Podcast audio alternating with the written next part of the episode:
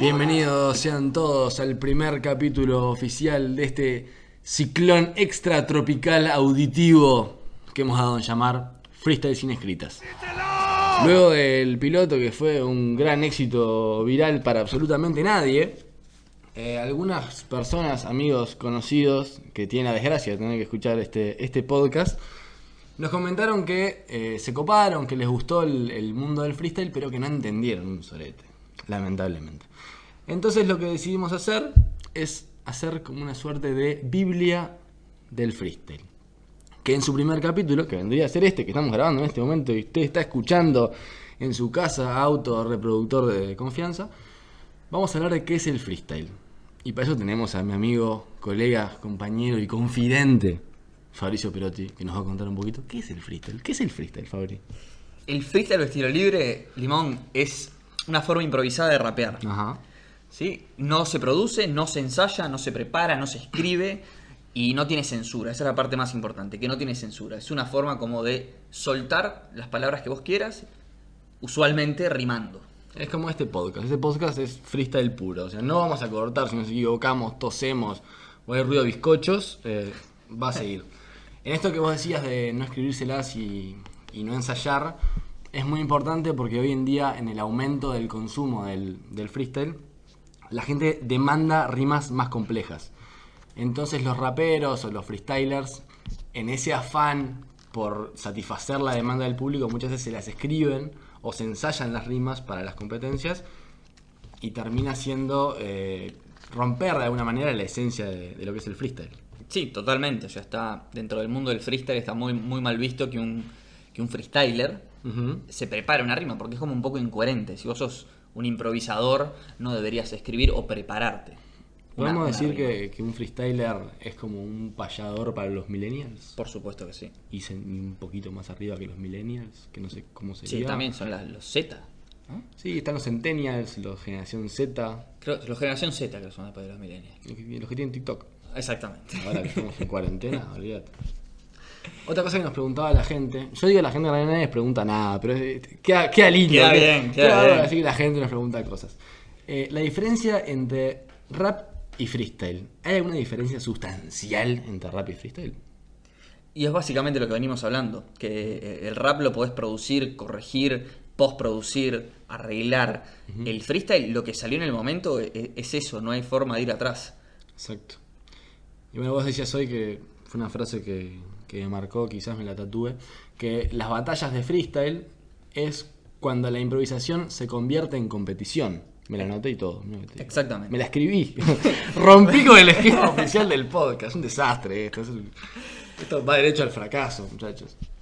Y bueno, otra cosa que también hablábamos es el tema de la censura y que eh, el freestyle comparte un poco los valores del hip hop, por suerte, porque si no, las batallas de freestyle terminarían todas a las trompadas, porque las cosas que se dicen muchas, ve- muchas veces son muy subidas de tono, y si vos lo decís a otra persona en una conversación o en un contexto por fuera de, de una batalla de freestyle, puede que termine mal. Sí, claro, por supuesto. Como decías, la, impro- eh, la improvisación, eh, perdón, el freestyle se convierte eh, en batalla cuando se convierte en competición, o sea que es uno contra otro o varios contra varios. Entonces la idea es atacar al otro, herirlo si se quiere, siempre verbalmente. El contacto físico está prohibido. Perfecto. Eh, y obviamente de los valores que toma del hip hop el freestyle es el respeto, la solidaridad, el compañerismo. Eh, por eso está muy arraigado el tema de no el contacto físico y de, y de no preparárselas. Exacto, no escribírselas. Y sobre este tema de, de los insultos, de ya cerrando un poquito la, la Wikipedia, la encarta que tenemos acá abierta sobre definiciones de freestyle para poder instruirlos a ustedes, manga de iletrados de este mundo hermoso. Para vos, ¿cuál es el límite de los insultos en una batalla de freestyle? Es bastante relativo. Porque, Súper subjetivo. Súper. Porque hay freestylers que no, que no tienen filtro, como se dice, que dicen lo que, le- lo que en el momento les pase por la cabeza, aunque sepan que puede ser políticamente incorrecto.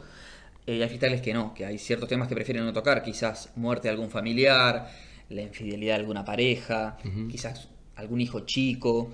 eh, pero eh, en realidad es que la idea es que no tenga límites y que se entienda, y se entiende bastante en, en- en su gran proporción en el mundo del freestyle, que esto es una batalla de freestyle, no es la realidad. Claro. Entonces eh, es entendible que se digan ciertas cosas que podrían caer mal en otro contexto. Es muy importante el tema de la, de la no censura porque también eh, surge el freestyle del hip hop que es como muy an- antisistema y es un tema de, de- de liberación total en cuanto a la libertad de expresión. Entonces también tiene ese valor que nos habíamos olvidado comentar, de la, la libertad de expresión. Algo que para mí es importante en esto, que lo vamos a charlar en las siguientes entregas, si es que hay siguientes entregas, ¿no? Quizás es la última que estamos despidiendo, nunca lo sabremos. Es que los freestylers eh, han generado, la mayoría, una relación entre sí. Entonces, no es que vos estás insultando o estás atacando a una persona que no conoces, sino que es alguien que con el que vos has compartido giras, con el que has compartido eventos, que sabes de su vida, que sabes de sus problemas. Entonces, el límite de- del insulto, del ataque, se ve un poco influido, entre comillas, por eso. Porque, a ver, vos sabes mucho más sobre la otra persona y sabés realmente dónde meter el dedo para que, para que duela. Claro, es que hay que marcar una diferencia. Todos los freestylers tienen como su alias, su AKA o su nombre artístico. Entonces yo, Fabricio Perotti, quizás mi nombre artístico sea Vaso. Y la batalla la hace Vaso, no la hace Fabricio. Claro. Lo mismo con el oponente. Entonces eh, es una batalla entre los personajes, no entre las personas como tal. Eh, por eso es que, como te digo, se entiende el tema de que, que el límite sea relativo. Y bueno, como en este podcast hay dos cosas que odiamos, la primera son las escritas y la segunda son los podcasts excesivamente largos, aquí culmina la primera entrega.